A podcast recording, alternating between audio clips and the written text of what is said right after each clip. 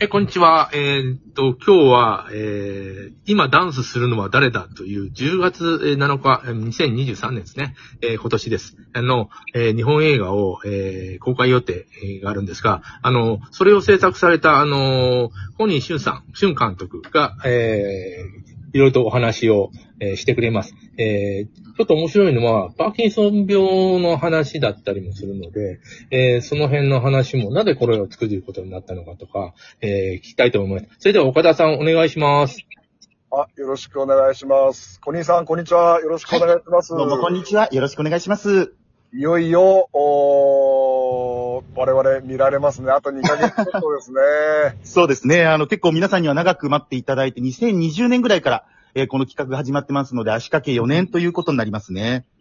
あの、今あー、ダンスをするのは誰だ？今ダン。はい。あのーこれも本当率直に、もう冒頭から聞いていきたいんですけど、はい、はい。今ダンスをするのは誰なんですか？小兄さんの。なるほど。もう直球ですね、そのご質問が。うん。いや、まあ、これはでもやっぱり、あの、制作者としては、皆さんが見ていただいた後に、うん、それはやっぱりこう、謎かけというのを解いていただきたいなと思いますね。ああ、なるほあそれは私が想定していたコメントです。そうですよね。そそうです。ここで答え言う監督いないと思いますよ。あの、今回の映画の特徴ですね、あの、はいパーキンソン病のはい症状が出ているシンガーソングライター、はい。樋口良一さんを主役に抜擢起用ということで、まずはい、樋口さんをなぜえーこの映画の主役にお願いすることになったかっていう経緯と、おーあの、小兄さんの思い、思い入れ？そこに何をこう伝えたいかっていうのをちょっと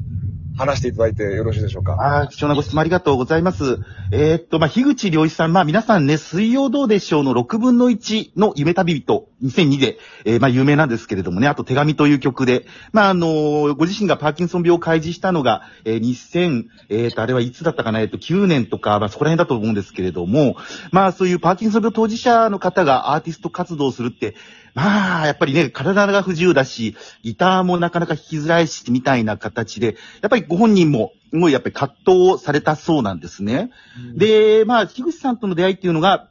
今回の映画の企画人の松野義隆さんという、まあ、この方もパーキンソン病当事者の方なんですね。で、この方から、まあ、小西さん、えっと、まあ、この映画が進行してきた時に、えー主題歌としてこの樋口良一さんってもう実はパーキンソン病界隈ではすごく有名な方で、まあ、ぜひやっぱりね、えーこの映画盛り立てるために、まあ、主題歌お願いできないかなっていうことで、えーまあ、ご依頼させていただいた流れから、実は主役にちょっと抜擢させていただいたって感じなんですよね。なるほど。貝本さん、まずこのパーキンソン病を、あのーその症状がない方が、それを、どういう症状かをこう学んで、えー演じるというのが一つのパターンにもかかわらず、実際のそういう症状を持った方をお願いすることについて、貝本さんはどういうこう印象というか、あ、あの、ゆ有名なのはマイケル・ J・ フォックスで、んえっと、彼は、あの、バックトゥザチューチャーの3あたりから自分のあパーキンソン病に気づいて、それで、それでも一応隠しながら最初はやっててっていうえ話は聞いて、今でもあの、パーキンソン病について、えーいろんな活動をなさってると。で、どういう状況なのかよくわからないですけど、体はね。で、あのーん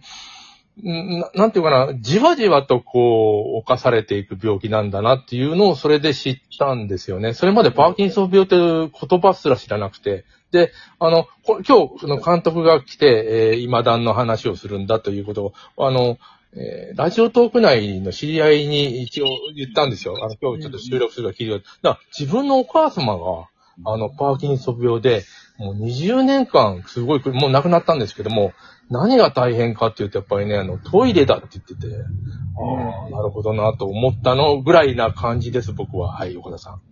なるほど。あのー、堀井さん、あの、はい樋口さんは、すんなり、あの、受けてくれたんですか？いや、さすがに、そのご質問も結構多いんですけど、やっぱり、え受け、な、まあ、受けないというよりかやっぱ考えますよね。あの、まあ、パーキンソン病当事者っていうのもありますし、今回映画初出演、まあ、演技が初挑戦なんですよね。うん、だからまあね、なんかその脇役とか早役とか、あの、ちょこっとしたセリフだと思ったらいきなりこう主演をやってくれて、しかも演技初挑戦って、え、どんな監督なんだみたいな感じでもう目丸くされたみたいなんですよね。はい。まあでもやっぱり、まあ、大島渚監督もそうですけれども、やっぱりこう、ある意味、こう、そういうチャレンジングな僕、キャスティングって大好きなんですよね。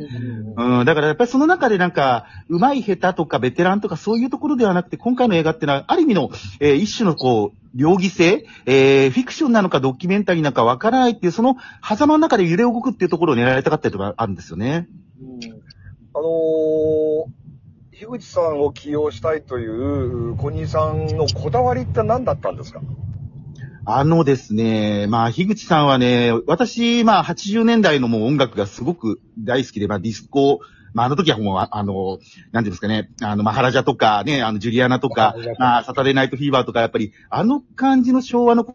頃って、やっぱりイメージがすごい鮮烈にやっぱあるんですよね。で、やっぱりその中で、まあ、よ、俗に言う、まあ、失われた、えー平成の30年と言われてる期間っていうのは、なんかやっぱりその閉塞感だったり、まあ、すごいこう、社会の中でも、えー不可思議な、まあ、事件がやっぱり起きた時だと私は思ってるんですよね。まあ、その中において、じゃあ、令和時代において、私たちが何なのかなっていうふうに、こう、生きることは何なのかなって思った時に、やっぱり自分の人生や運命をどう解釈していくかということなんですよね。で、その時に、樋口さんがやっぱり生き様として、まあ、パーキンソン病を開示して、えーなおかつ、その、まあ、演技初挑戦で歌手活動も続けてるっていう、その、やっぱりその生き様のところに私はこの、えー作品のしん、えーまあ、世界観とか、えーパーパスのこう、えーシンパシーを感じたっていうのが率直な意見ですね。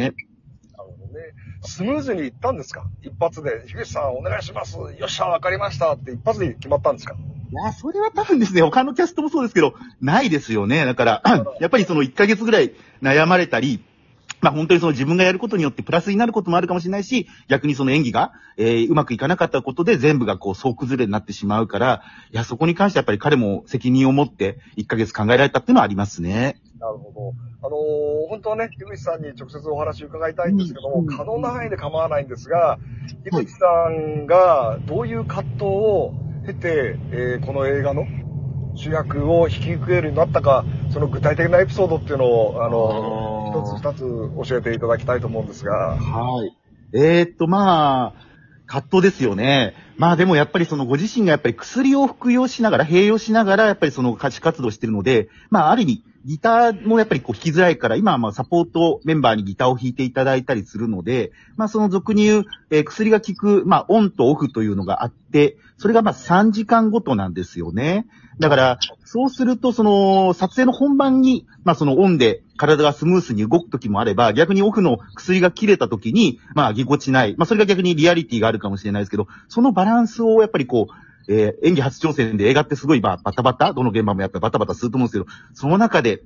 自分がうまくその薬とこううまく、えーまあ使いながら、えー現場に、しかも夏の真夏の撮影、向き合えるかみたいなこと、あとはダンスですね、この映画の肝になる。えーダンスを初挑戦するっていう、まあいろんな課題がたくさんあるっていうのが、結構彼にとっては、えーやっぱりこう悩むとこだったんでしょうね。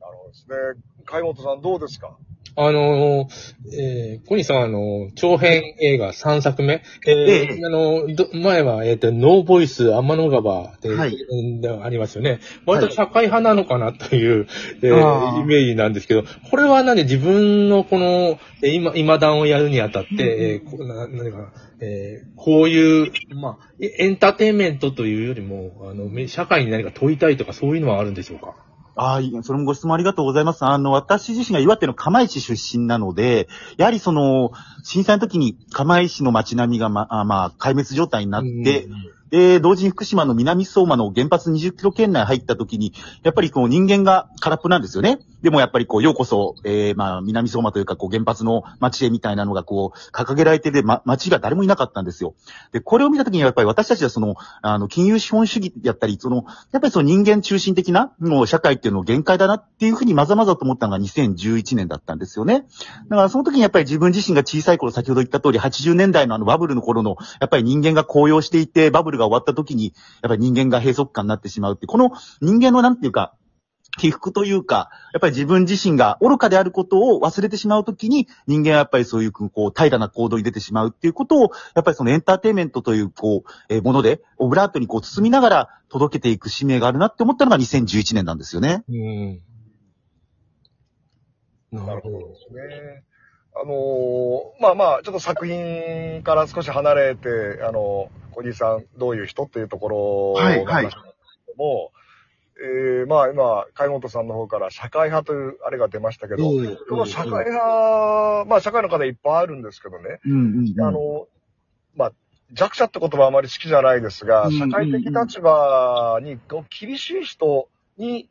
焦点を当ててるのかな。天の川は、この、はい